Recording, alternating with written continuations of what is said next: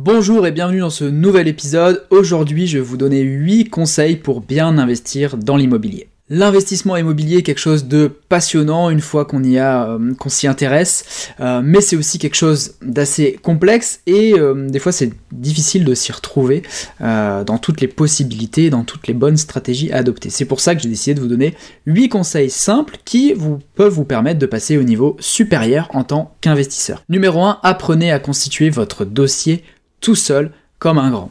Qu'est-ce que je veux dire? C'est-à-dire que quand vous allez investir dans l'immobilier, ne passez pas par des intermédiaires, ne passez pas euh, par des euh, conseillers qui vont vous orienter vers du Pinel ou vers des, biens immobiliers particuliers. Dites-vous qu'à chaque fois qu'il y a un intermédiaire, vous allez perdre en rentabilité et perdre de l'intérêt en tant qu'investisseur. Donc apprenez à vous débrouiller seul et à présenter un dossier euh, à la banque par vous-même, c'est-à-dire en ben, préparant euh, euh, vos fiches, en préparant vos tableaux Excel, en préparant euh, justement un, projet digne de ce nom. Et vous pouvez trouver différentes ressources justement pour vous aider dans le schéma. Vous avez des sites comme Meilleur Agent qui peuvent vous faire des estimations immobilières que vous pouvez après par vous-même exporter en PDF. Vous pouvez trouver euh, des, euh, en ligne des tableaux Excel qui euh, vous permettent de, faire des simulations de rendement immobilier. Vous avez le site Meilleur Taux qui peut vous faire des simulations de, de, financement. Vous avez le site Rendement Locatif qui peut vous donner justement un, toute une synthèse et une analyse sur la qualité de votre projet d'investissement. Au final, en utilisant tous ces outils en ligne, vous pouvez sortir pas mal de dossiers et ensuite les présenter à la banque euh, pour euh, obtenir votre financement. Mais vous y arriverez tout seul, sans intermédiaire, et c'est ce qui vous permettra d'obtenir les meilleurs rendements. Numéro 2, important de diversifier vos investissements. Quand euh, on commence en général dans l'investissement immobilier, c'est vrai que c'est intéressant, moi ce que je recommande, c'est de commencer par un parking ou un petit studio, histoire de se faire la main. C'est des petits projets euh, à la portée de tout le monde.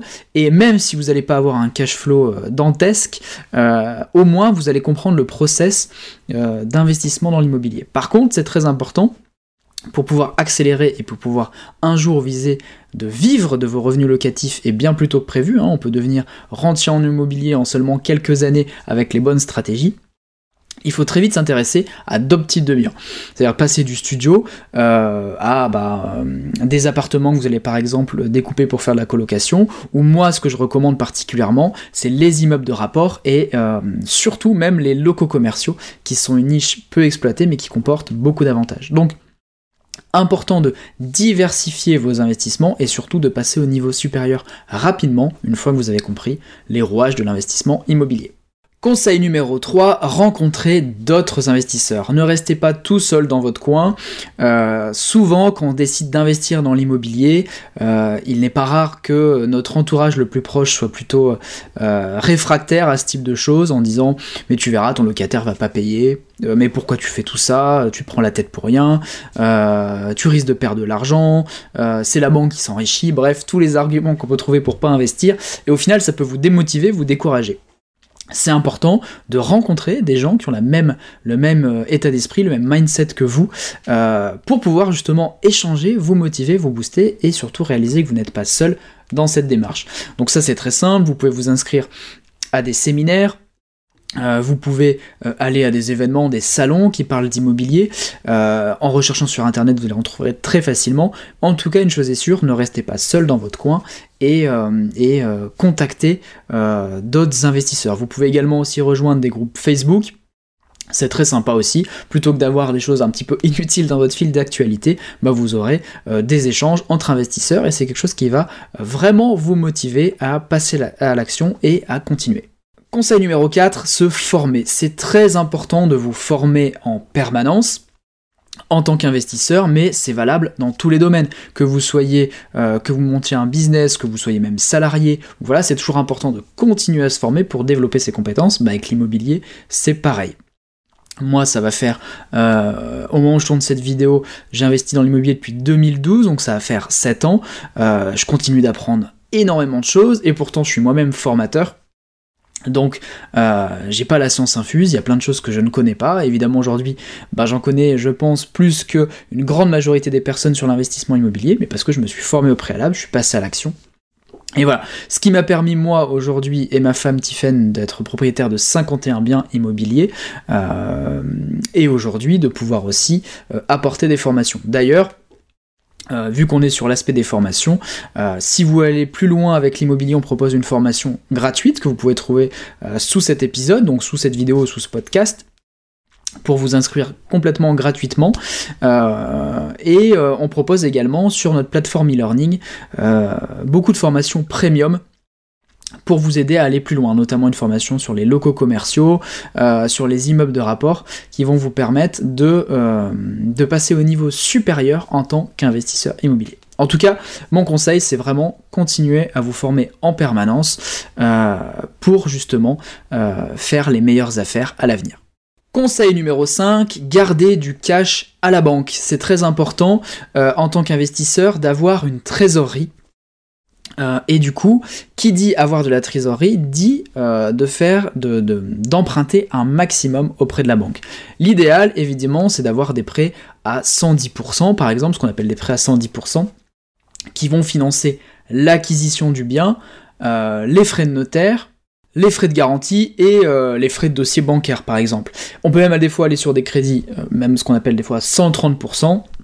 Bon, c'est un chiffre un peu barbare, comme dit comme ça, mais ça peut aussi vous financer euh, des travaux à réaliser. Ça veut dire quoi? Ça veut dire que vous, vous n'allez sortir aucun argent de votre poche, c'est la banque qui va financer l'ensemble de votre projet d'investissement, mais vous allez garder de l'argent en banque. Surtout à l'heure actuelle où les taux sont ridicules, plus vous empruntez, mieux c'est. Euh, et plus vous gardez de l'argent en banque, mieux c'est également. Pourquoi? Car en tant qu'investisseur, vous n'êtes pas forcément à l'abri euh, ben, d'imprévus, de, travaux à réaliser de dernière minute, euh, d'une rotation de locataire et votre bien immobilier n'est pas loué pendant deux ou trois mois, ben, il faut pouvoir continuer à rembourser le crédit. Euh, si jamais un jour vous tombez sur un mauvais payeur, encore une fois je vous rassure, c'est très rare, mais ça peut arriver, il bah, faut que vous ayez les trésoreries nécessaires. Donc voilà, donc gardez un maximum de cash en banque et empruntez un maximum. Conseil numéro 6, pensez aussi à rénover vos biens immobiliers. Quand vous avez un turnover de locataires, bah, c'est peut-être le moment de remettre, euh, de rendre votre appartement, vos biens euh, locatifs un peu plus sexy, de les mettre au goût du jour.